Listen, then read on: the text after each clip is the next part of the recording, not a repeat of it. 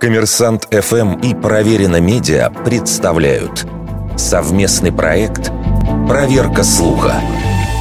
Правда ли, что в Китае семья расстрелянного должна оплатить стоимость пули?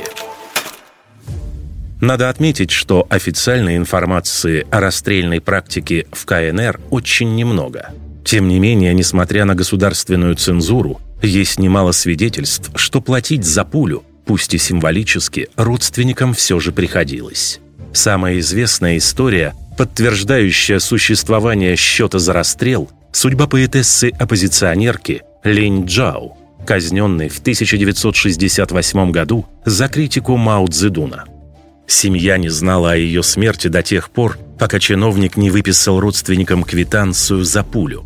Из другого источника, биографического исследования Силяня «Кровавые письма», можно узнать, что расстрельный сбор в годы культурной революции в Китае 60-70-х годов имел принципиальное идеологическое значение.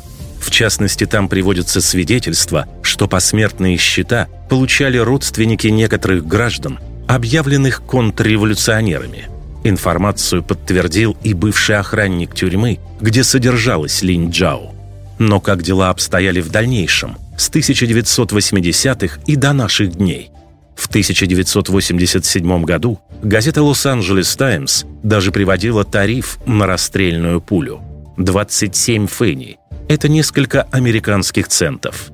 В отчете правозащитной организации Human Rights Watch в начале 90-х говорилось, что иногда родные расстрелянных получали от государства предложение отдать органы покойных на трансплантацию за специальную плату, а в случае отказа им выставляли огромный счет за расходы, включая питание, содержание, кремацию и даже пулю.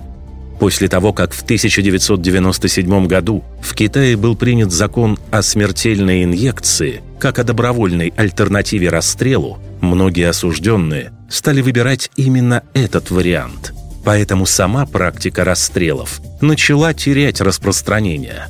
И к настоящему времени, судя по всему, счета за пулю остались в прошлом. Вердикт. Это полуправда.